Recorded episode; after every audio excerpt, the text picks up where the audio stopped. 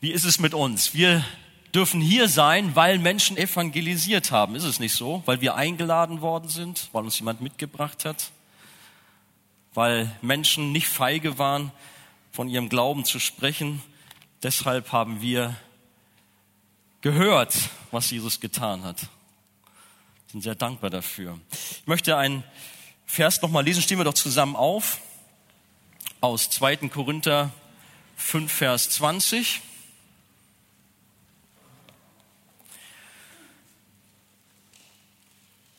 2. Korinther 5, Vers 20. Frank hat es schon gelesen.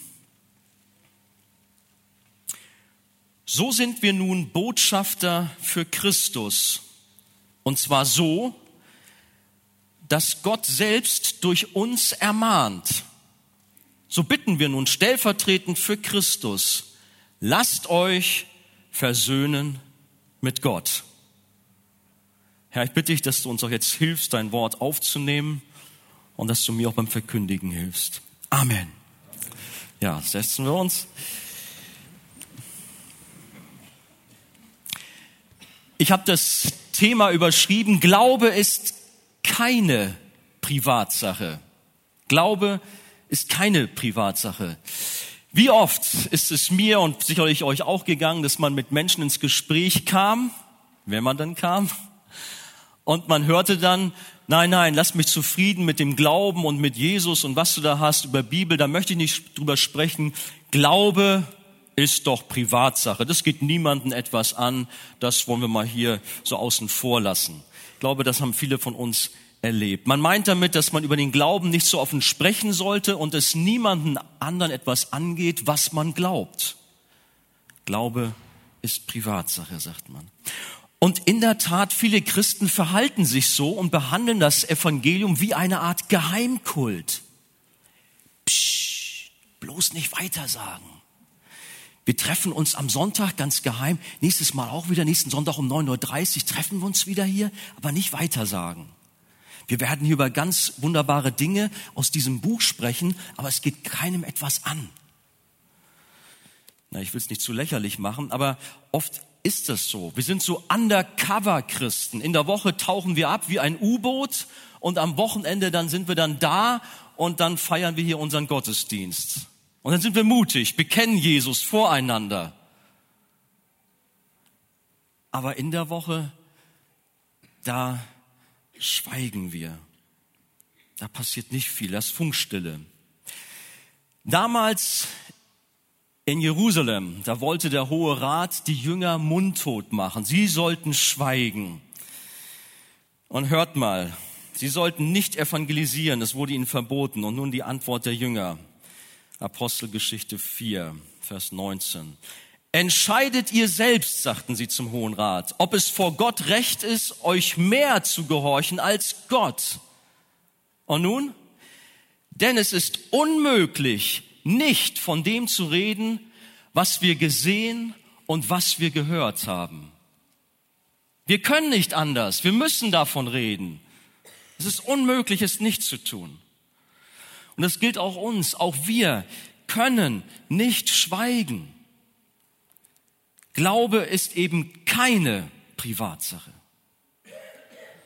Unsere Nachbarn und Freunde, unsere Arbeitskollegen, sie haben ein Recht darauf, die lebenswichtigste Botschaft der Welt zu hören. Und deshalb möchten wir zusammen vier Fragen heute Morgen erörtern. Einmal, was ist unser Auftrag? Das zweite, was ist Evangelisation? Das dritte, was ist Evangelisation nicht? Und dann noch, warum evangelisieren wir eigentlich nicht? Und zu diesem ganzen Thema habe ich uns ein Buch mitgebracht. Da werde ich hin und wieder Bezug drauf nehmen. Das nennt sich persönliche Evangelisation. Das ist von dem reformierten Baptistenpastor Mark Dever aus Washington, kommt er. Und ich kann euch dieses Buch wärmstens empfehlen. Allerdings ist das einzige Buch, ich habe es gerade mir quasi aus dem Mediencenter rausgeholt. Jetzt habe ich es hier. Aber vielleicht, wenn jemand Interesse hat, dann kann er bei euch eine Bestellliste auf, äh, seinen Namen da eintragen, wie auch immer. Ihr werdet eine Lösung finden. 8,50 Euro. Also eine sehr große Empfehlung von uns.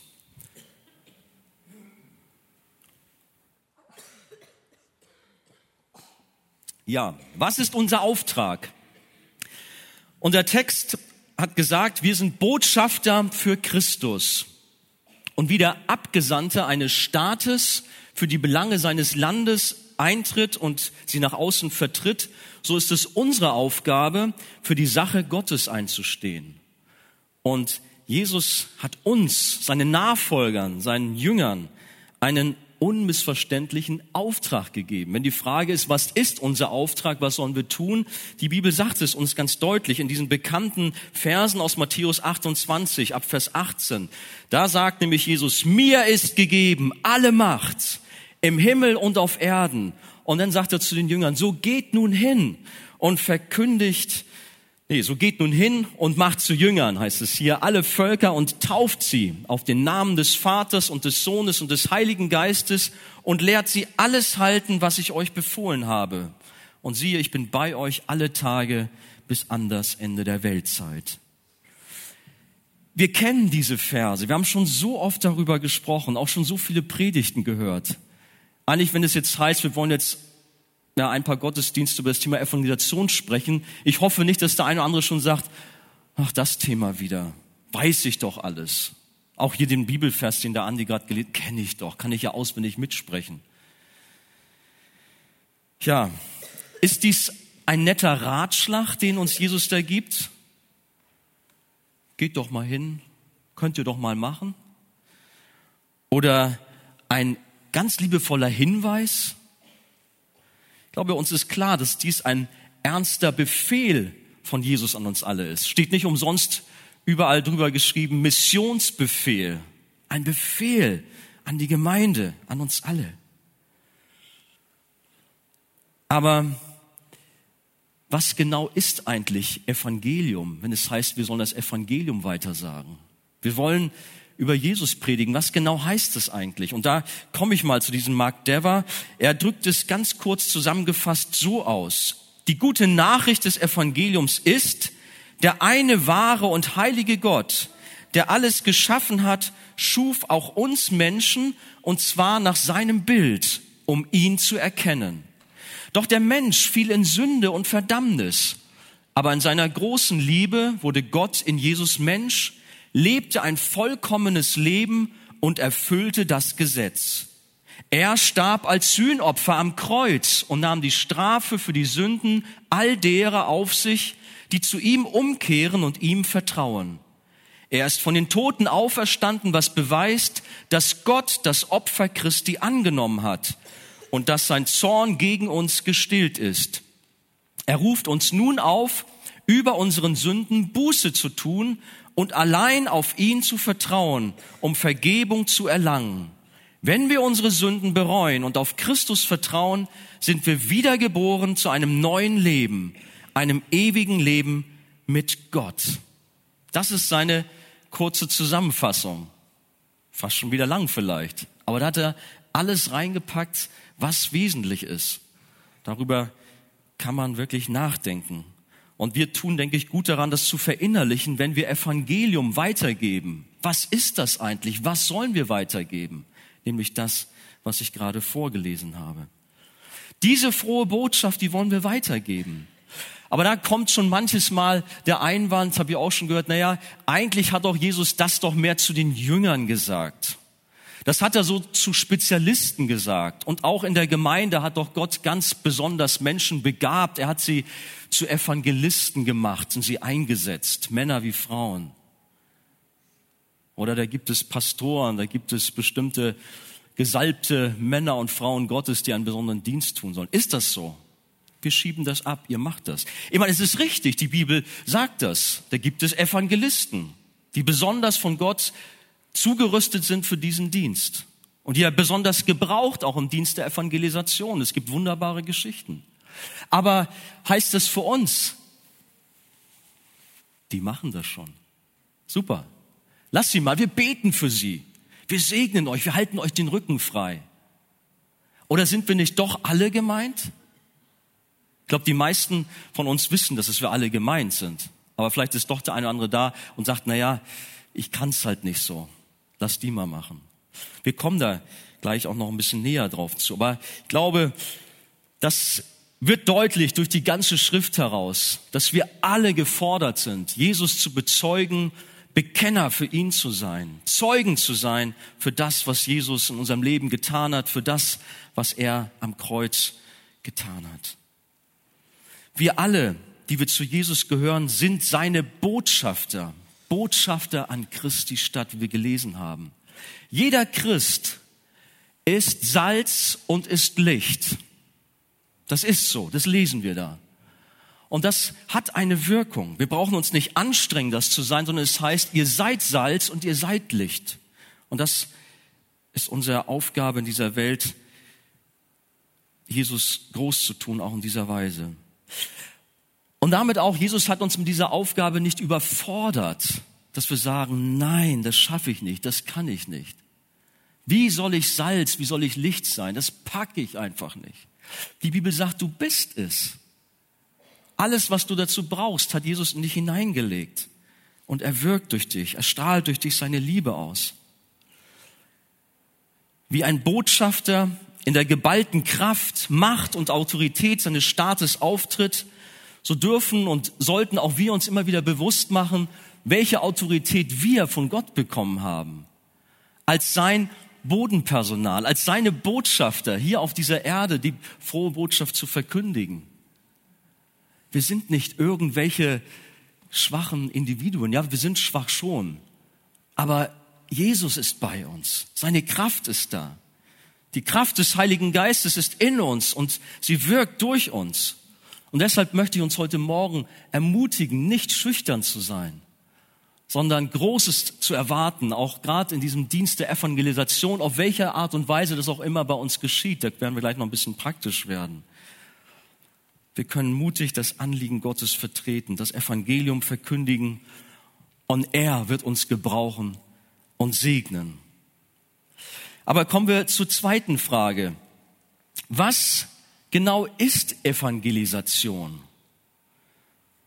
Wir evangelisieren eigentlich ganz einfach, indem wir die gute Nachricht von dem gekreuzigten und auferstandenen Christus in der Welt verbreiten, wie wir gelesen haben.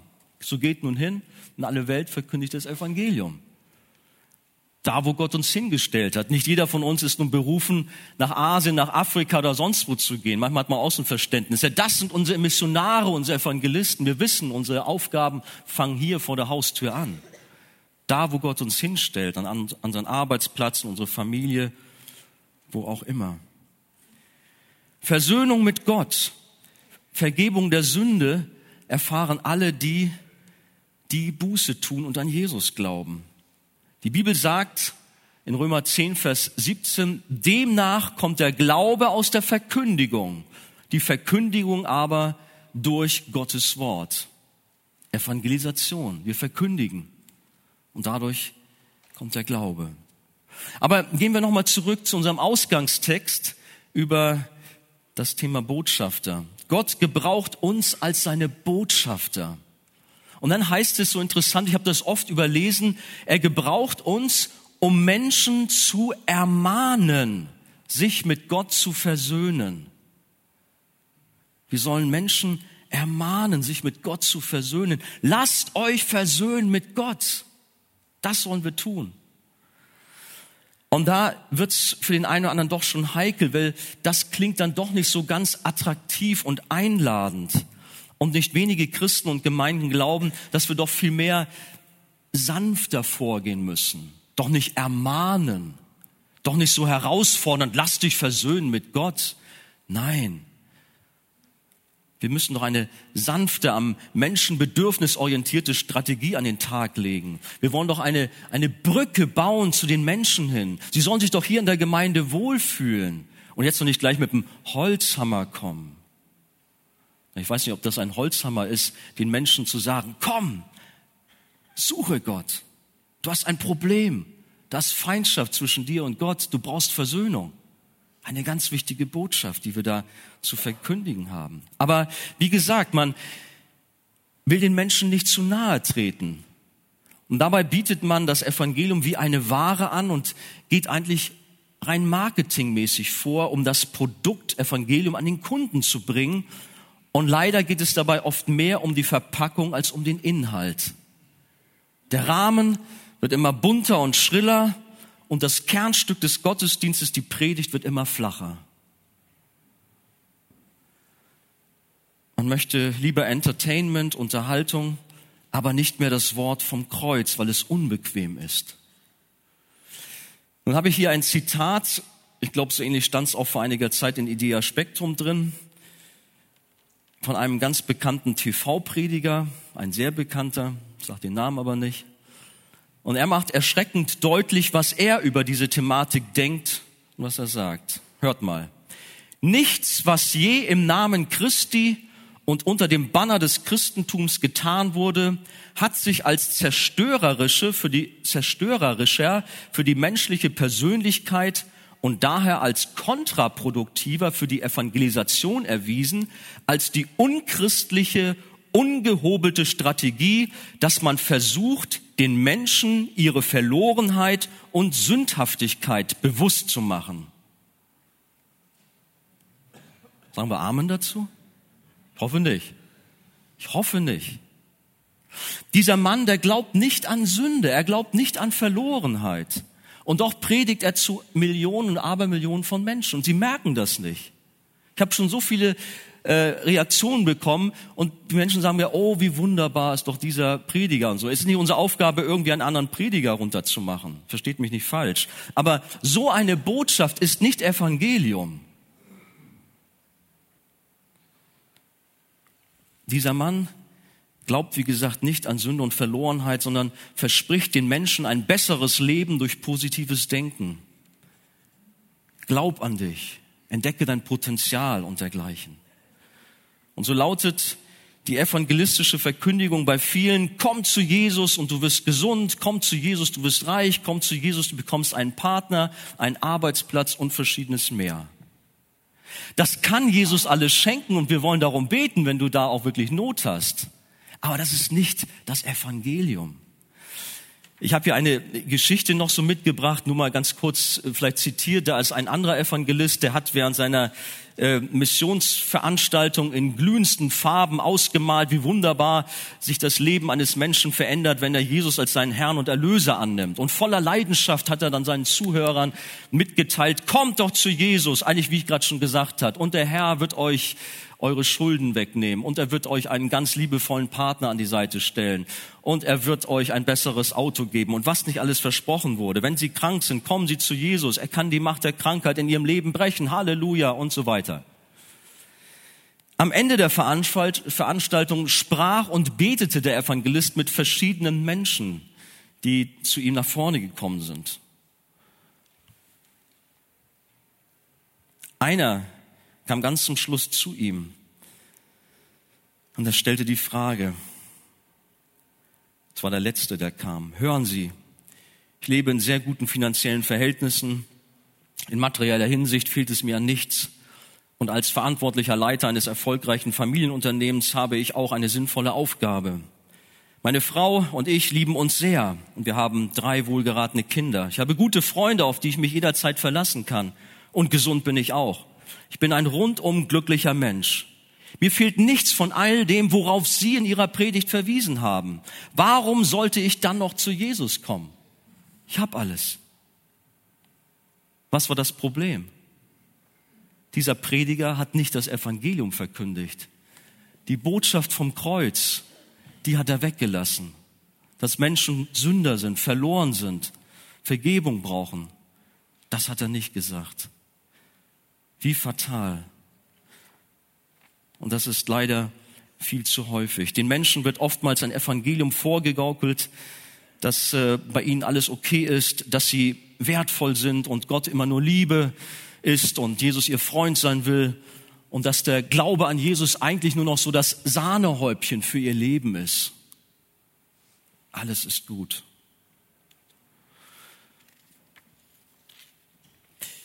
Sicherlich klingt das gut. Die Menschen wollen das hören, dass du mit Jesus dein Potenzial noch verbessern kannst, mit Jesus noch dieses mehr machen kannst und so weiter. Klingt alles gut. Aber ist das Evangelium? John MacArthur warnt in seinem Buch, wenn Salz kraftlos wird, vor einer Verwässerung und Verdrehung des Evangeliums und appelliert leidenschaftlich, beim Kern des Evangeliums zu bleiben. Das Buch habe ich auch mal mitgebracht, wenn Salz kraftlos wird. Kann ich auch nur empfehlen. Vielleicht habt ihr davon ein paar Bücher da. Naja, heute mal so ein paar Buchempfehlungen. Wie? Auch vergriffen, ist sogar vergriffen. Ja. Einerseits ein gutes Zeichen, dann kommt es so gut an, weil das ist eine Not in unserer Zeit. Wer sagt den Menschen, wo sie mit ihrer Schuld und Sünde hin sollen? Wer sagt ihnen, dass sie verloren gehen und der Zorn Gottes auf ihnen bleibt, wenn sie nicht an Jesus glauben? So wie es in Johannes 3, Vers 36 steht. Und auch wenn es heute nicht populär ist und die Menschen lieber etwas anderes hören wollen, unsere Botschaft, das echte Evangelium beinhaltet etwas anderes als die seichten Versprechen eines Pseudo-Evangeliums. Und unsere Aufgabe ist es, den Menschen ehrlich zu sagen, was Sache ist. Genauso wie ein Arzt ganz ehrlich auch einem Patienten eine Diagnose weitergibt. Falk sehe ich gerade sonst machen wir etwas falsch. Und ebenso, wenn wir ihm die Diagnose gesagt haben, was weiß ich, so und so sieht's aus, dass man ihm auch die Medizin entsprechend auch sagt und vor Augen stellt. Das ist die Aufgabe. Aber im Vergleich mit uns, wir machen das nicht. Wir tun es nicht.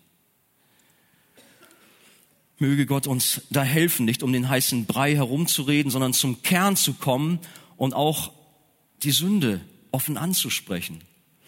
Petrus predigte im Tempel und rief dem Volk unerschrocken zu, Apostelgeschichte 3, so tut nun Buße und bekehrt euch, dass eure Sünden getilgt werden. Das war seine Botschaft. Nicht, wie sie besser, was weiß ich, mit den Römern zurechtkommen konnten oder wie sie besser ihre Häuser in Schuss halten konnten und, und, und. Nein, tut Buße, bekehrt euch. Eure Sünden müssen getilgt werden. Was ist Evangelisation? In Gesprächen ist es gut, die Menschen auch durch gezielte Fragen herauszufordern, um zu erkennen, wo sie stehen. Da kommen wir vielleicht ein bisschen in das Praktische jetzt hinein. Und wir sollten ihnen auch gut zuhören. Es ist schlimm, wenn du mit Menschen über Jesus sprechen willst, aber du hörst überhaupt nicht zu. Bist so oberflächlich und, und so, sondern dass du auch Zeit nimmst, hinhörst. Was ist los? Fragen stellst. Und wir können da sehr gut von Jesus lernen, wie er der Frau am Jakobsbrunnen ganz liebevoll begegnet. Johannes 4, wenn man diese Geschichte mal auf sich wirken lässt, ich finde die so großartig. Jesus kommt hin, so ganz durstig, bin ich auch schon wieder, und sagt, ich habe Durst, gib mir doch was zu trinken. So ganz praktisch so, so fängt er an.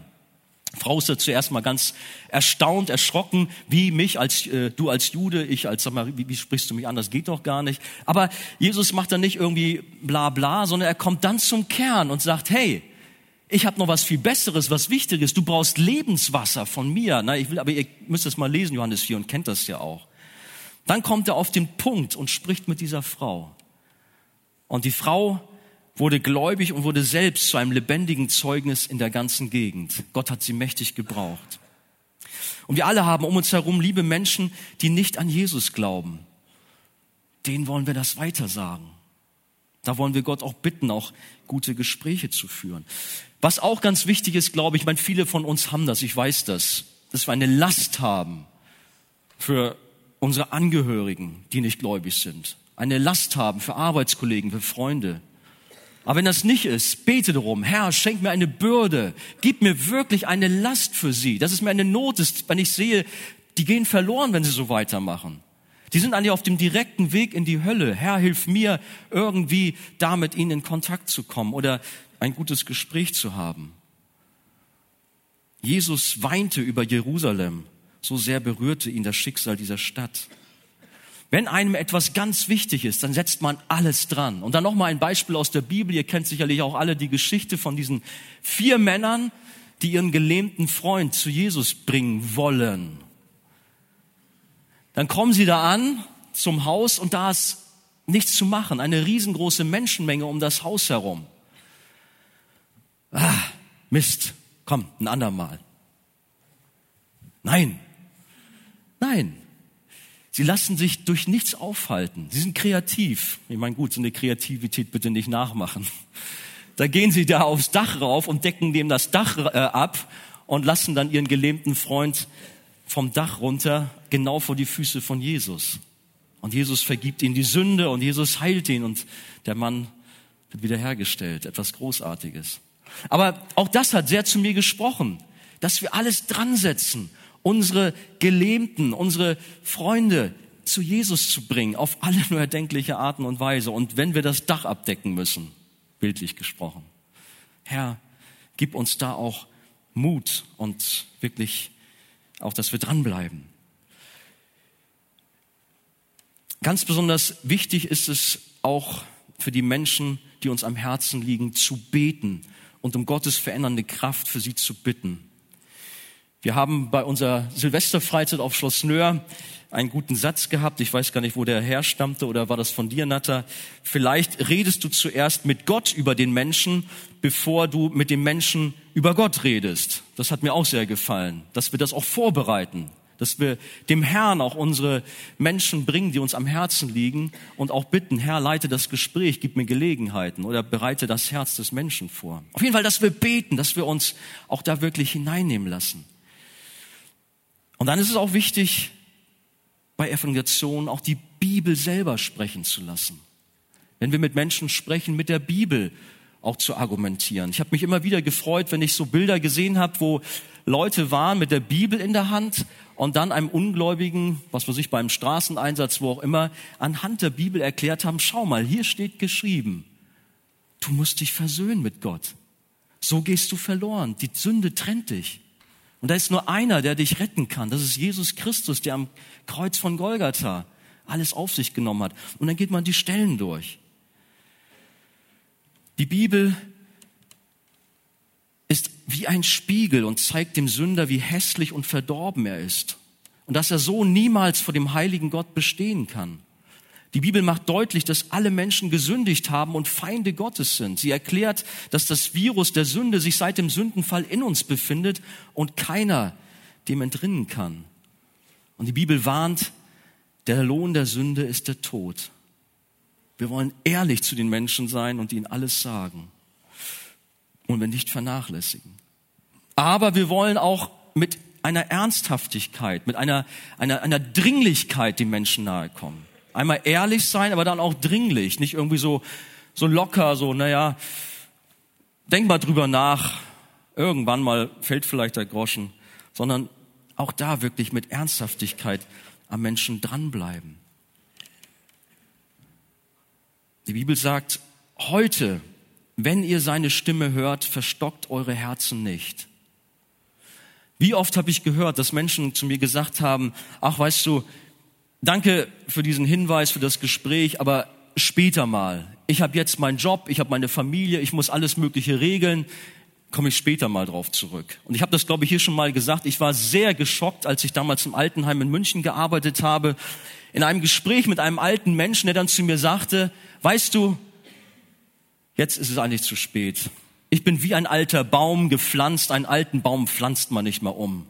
Es ist nett, dass du dich bemühst um mich, aber brauche ich nicht. Hat mich sehr, hat mir sehr, äh, hat mich sehr getroffen. Es gibt ein zu spät. Und ich bin oft erschüttert gewesen, wenn junge Menschen aus meinem Umfeld durch einen Unfall oder Krankheit aus dem Leben gerissen wurden. Und ich habe mich hinterfragt, ob ich die Gelegenheiten, die Jesus mir gegeben hat, auch wirklich ausgenutzt habe. Und ich habe manches Mal auch Buße tun müssen weil ich eben nachlässig war. Ich erinnere mich an eine junge Arbeitskollegin, die in Mecklenburg äh, um Silvester herum gegen einen Baum geknallt ist und tot war. Ich komme nach Silvester in, in das Finanzamt damals. Ja, wo ist sie? Sie ist nicht mehr da. Das hat mich tief getroffen. Wo ist sie jetzt? Und du hast nichts gesagt. Die Zeit läuft ab. Wenn Seismographen die Anzeichen eines bevorstehenden Vulkanausbruchs erkennen, dann warnen sie die Menschen und Gefahrengebiete werden evakuiert. Warnen wir auch Menschen vor dem kommenden Gericht Gottes? Tun wir das? Jetzt höre ich schon. Moment, es ist nicht gemeint, dass wir nun so als grimmige Höllenprediger umherlaufen. Das meine ich damit nicht.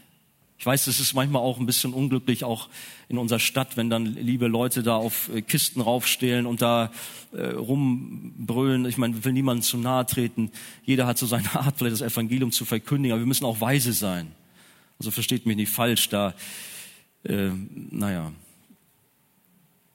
also nicht wie grimmige Höllenprediger und zwanghaft, wahllos die Menschen zu predigen. Ich habe das auch schon mal gehört. Ja, ich muss das ja machen. Und da werden überall Handzettel hingelegt. Das kann man machen. Gott gebraucht es auch. Aber ich habe gemerkt, mitunter ist da auch so ein, ein falscher Druck dahinter. Das ist nicht so gesund. Sondern man soll sich auch vom Herrn leiten lassen, wie man auch mit Menschen sprechen soll. Wir müssen die Balance halten und sollen dabei auf keinen Fall die Liebe Gottes unterschlagen die sich doch in Jesus offenbart hat. Wir wollen in Liebe und wollen begeistert und freudig sprechen und zum Ausdruck bringen, dass wir eine frohe Botschaft zu verkündigen haben. Aber es ist natürlich schon wichtig, dass der Sünder erst erkennen muss, wie verloren und hoffnungslos sein Zustand ist, bevor er die gute Nachricht des Evangeliums auch so richtig verstehen kann. Also nochmal, Ehrlichkeit, Dringlichkeit und jetzt zum Schluss auch Freude, die wir auch in unser Botschaft drin haben sollen.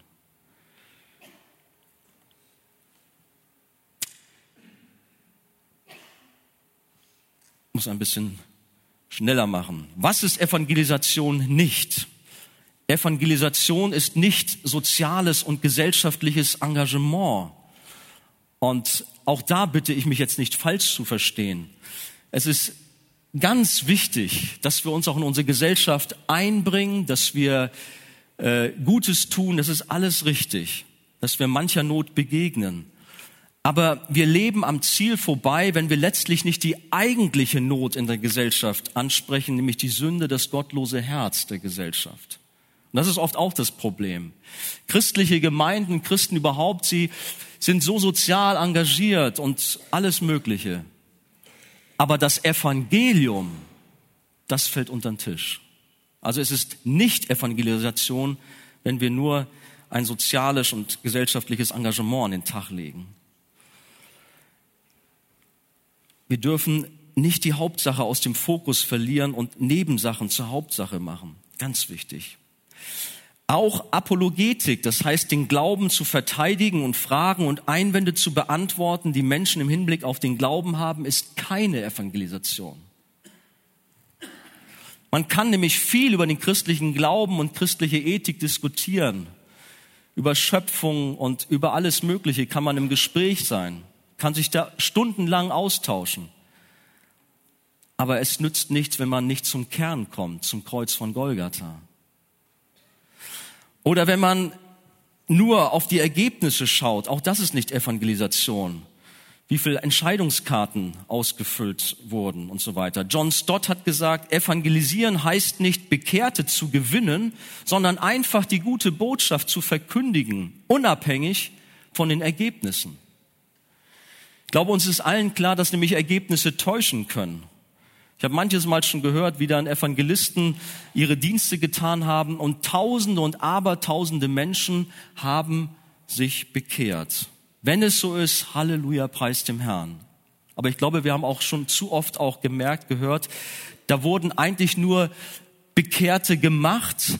Sie waren aber gar nicht von neuem geboren. Der Heilige Geist hat eigentlich gar nicht so da etwas verändert, sondern es war alles nur oberflächlich. Und bei der nächstbesten Gelegenheit sind sie doch wieder den Weg in die Sünde gegangen und waren wieder in der Welt. Es waren keine neugeborenen Menschen. Sie waren ein bisschen mitgelaufen. Sie waren ein bisschen äh, berührt worden, aber mehr war es nicht. Evangelisieren bedeutet nicht, Menschen zu einer Entscheidung zu überreden und auch nicht besondere Formen, wie zum Beispiel Aufrufe sind automatisch Evangelisation. Man kann mit Effekten, mit Emotionen viel erreichen. Aber das ist nicht gleich das Evangelium. Evangelisieren heißt auch nicht, einen Fischaufkleber am Auto zu haben oder ein Kreuz um den Hals zu tragen. Hab den Aufkleber dran und mach meinetwegen auch noch einen anderen dran und hab auch ein Kreuz um den Hals. Das ist nicht das Problem. Aber Evangelisation ist etwas anderes noch. Es geht tiefer. Da muss eine Botschaft kommen. Als wenn du sagst, wieso ich evangelisiere doch? Guck doch mein Auto an. Ach, bist du bei der Nordseekette engagiert? Nein, nein. Denk doch mal drüber nach, was das bedeutet. Und dann spricht man in Rätseln. Also doch ein Geheimkult, der christliche Glaube. Evangelisation ist auch nicht einfach nur so ein Zeugnis abzulegen, wobei manche mehr über ihre Sünden berichtet haben, als Jesus zu verkündigen. Es gibt Zeugnis so oder so. Ich habe das mal selber erlebt. Ich war in der Bahn unterwegs und eine Frau, die war so engagiert und hat mich ausgeschimpft, dass ich dann Illustrierte lese und ich soll doch lieber die Bibel lesen. Hat mich da fertig gemacht. Ich glaube, ich habe dann irgendwann dann doch gesagt, dass ich schon Christ bin. Aber ich habe auch gedacht, du liebe Zeit, wie will sie einen Menschen zum Herrn bringen auf so eine Art und Weise? Also da sollten wir dann doch in Weisheit und Liebe vorgehen und nicht Menschen mit Traktaten erschlagen oder sonst wie vorgehen. Wir können zum Beispiel von Paulus lernen, wie er den Griechen in Athen auf dem Areopag begegnet ist.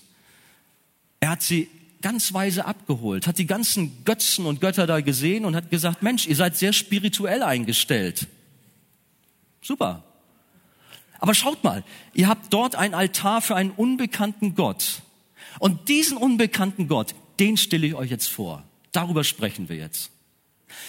Ich weiß nicht, was für Anknüpfungspunkte bei uns das, aber wir können davon lernen, können gucken, was ist denn so? Also nicht draufschlagen, sondern weise sein. Wir holen erstmal ab und dann führen wir Menschen zum Kreuz.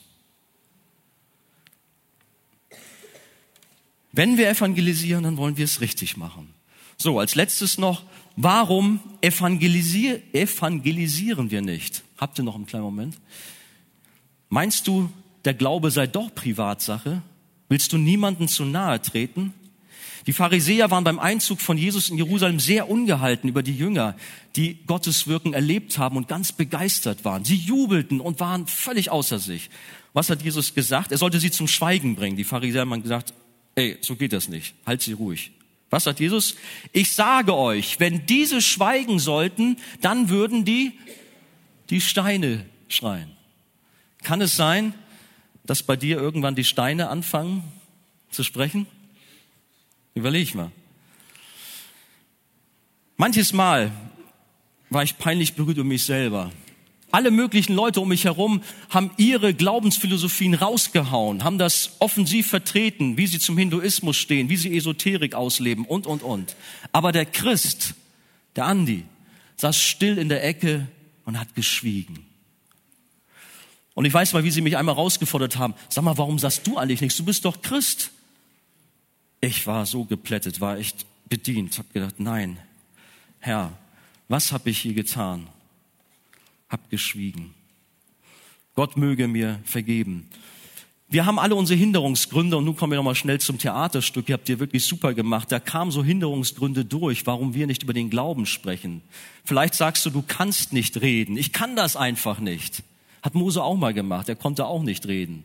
Was hat Gott gemacht? Hier hast du Aaron.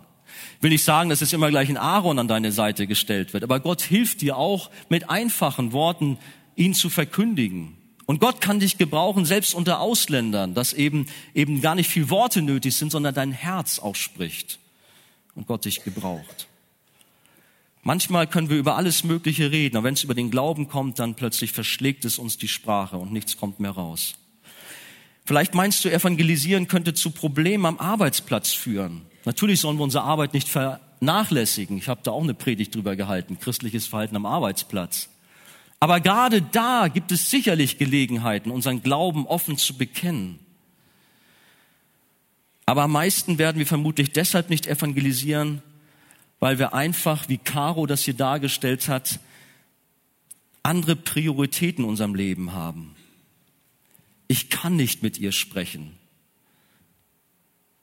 mit meiner ungläubigen Freundin. Ich muss noch das erledigen und jenes, mein Beruf, mein Studium, meine Probleme und Nöte, die ich habe, die Versorgung der Kinder, der Familie, die Pflege von Haus und Auto, das Hobby, der Sport, sich um die Großeltern kümmern, ja, die ganzen Gemeindeaktivitäten. Wir haben tausend Ausreden, was gerade mehr dran ist, als anderen das Evangelium nahezubringen. Herr, hilf uns, unsere Zeit uns richtig einzuteilen. Oder eine andere Ausrede ist, wie die alte Oma beim Friseur, ja, ich habe schlicht und einfach keinen Kontakt zu Nichtchristen. Ich lebe nur mit Christen zusammen. Mach die Augen auf. Um dich herum sind so viele Menschen. Da war es der Friseur, vielleicht ist es ähm, der Postbote, wer auch immer. Vielleicht ist ein Nachbar, der mit dem Hund spazieren geht und du hast bisher nur mit ihm über Hundeangelegenheiten gesprochen. Lass dich auch da herausfordern und sei kreativ. Es gibt immer irgendwelche Gelegenheiten. Ja, du bist vielleicht schüchtern, hast viele Defizite, ein perfekter Zeuge von Jesus zu sein, aber das haben wir alle. Die Bibel sagt, Menschenfurcht ist ein Fallstrick. Wer aber auf den Herrn vertraut, hat nichts zu fürchten. Wir sollen nicht Menschen fürchten, sondern Gott fürchten, Ehrfurcht vor Gott haben. Und er hilft uns, auch Zeuge zu sein. Lade deine Freunde zu einem Gottesdienst ein, schenke ihnen ein gutes Buch, eine CD. Lass dir etwas schenken, was für diese Freunde angebracht ist. Gott wird dir da auch Weisheit geben. Ganz häufig denken wir auch, dass unser Zeugnis einfach zu schwach ist und die Menschen kein Interesse haben und ablehnend sind, beziehungsweise schon alles kennen. Wir sind Botschafter an Christi Stadt. Jonathan Edwards, dieser gewaltige Erweckungsprediger, hat gesagt oder hat den Bericht über die Erweckung äh, genannt, es waren unerwartete Bekehrungen. Wisst ihr, was da los war damals in Nordamerika? Tausende und Abertausende, die kamen zum Herrn. Und zwar wirklich, und sie wurden verändert. Aber er sagt, unerwartete Bekehrung. Gott wirkt vom Himmel her. Sein Geist weht, wo er will. Er tut Großes. Und das kann er auch durch unseren Dienst tun. Wir wollen uns nicht verstecken. Wir wollen die Wahrheit nicht verschweigen. Wir haben da einen ganz wichtigen Auftrag. Als letztes lasst mich noch einmal Paulus zitieren. Paulus ruft aus, denn ich bin ein Schuldner, sowohl den Griechen als auch den Nichtgriechen, sowohl den Weisen als auch den Unverständigen. Darum bin ich bereit, so viel an mir liegt, auch euch in Rom das Evangelium zu verkündigen. Denn ich schäme mich des Evangeliums von Christus nicht, denn es ist Gottes Kraft zur Rettung für jeden, der glaubt. Wir sind es den Menschen schuldig, sagt Paulus, ihnen das Evangelium zu sagen. Wir haben Verantwortung. Wir sollten uns nicht schämen. Jesus sagt einmal, wer sich meiner und meiner Worte schämt, dessen wird sich auch der Sohn des Menschen schämen. Stell dir einmal einen Feuerwehrmann vor, der in einem brennenden Hochhaus umherirrenden Menschen im Rauch begegnet, sie aber sich selbst überlässt. Er hat den Rettungsplan da. Er weiß die Rettungswege, die Notausgänge, aber er behält es alles für sich, weil es unbequem ist, mit den Leuten zu sprechen, weil er schüchtern ist er macht sich schuldig. Er macht sich so schuldig. Und wir machen uns auch so oft schuldig. In Ezekiel 3 lesen wir, wenn ich dem Gottlosen sage, du musst sterben und du warnst ihn nicht und sagst es ihm nicht, um ihn vor seinem gottlosen Weg zu warnen und am Leben zu erhalten, so wird der Gottlose um seiner Missetat willen sterben. Aber sein Blut will ich von deiner Hand fordern. Wir haben uns sicher schon oft an unseren Mitmenschen versündigt und sind schuldig geworden wegen unterlassener Hilfeleistung. Wollen wir nicht heute Morgen Gott bitten, Herr, schenk uns Liebe für die Verlorenen. Vielleicht ist manches da kalt und lässig geworden. Aber Herr, gib uns eine neue Leidenschaft für Verlorene, für eine sterbende Welt. Herr, wir wollen von deiner Liebe weitersagen. Du hast alles für uns getan am Kreuz. Du hast dein Leben gegeben. Und wir wollen auch für dich da sein. Wir wollen dir dienen. Wir haben einen Auftrag bekommen, anderen Menschen von dir zu sagen. Denn wovon das Herz voll ist, davon redet der Mund. Das sind so manche Hinderungsgründe auch in deinem Leben. Aber ist es nicht an der Zeit, diese Hinderungsgründe ans Kreuz zu bringen, zu sagen, Herr, ja, ich bekenne, ich habe so viele Dinge irgendwo vorgeschoben, ob bewusst oder unbewusst. Aber ich bringe sie dir und ich bitte dich, verändere mich da. Gib mir dieses Brennen in mein Herz, anderen Menschen von dir zu sagen. Ich will dir dienen, will für dich da sein. Und Gott wird dich gebrauchen. Glaube ist keine Privatsache. So sind wir nun Botschafter für Christus und zwar so, dass Gott selbst durch uns ermahnt. So bitten wir uns stellvertretend für Christus. Lasst euch versöhnen mit Gott. Diese Botschaft wollen wir, wollen wir weiter sagen. Amen.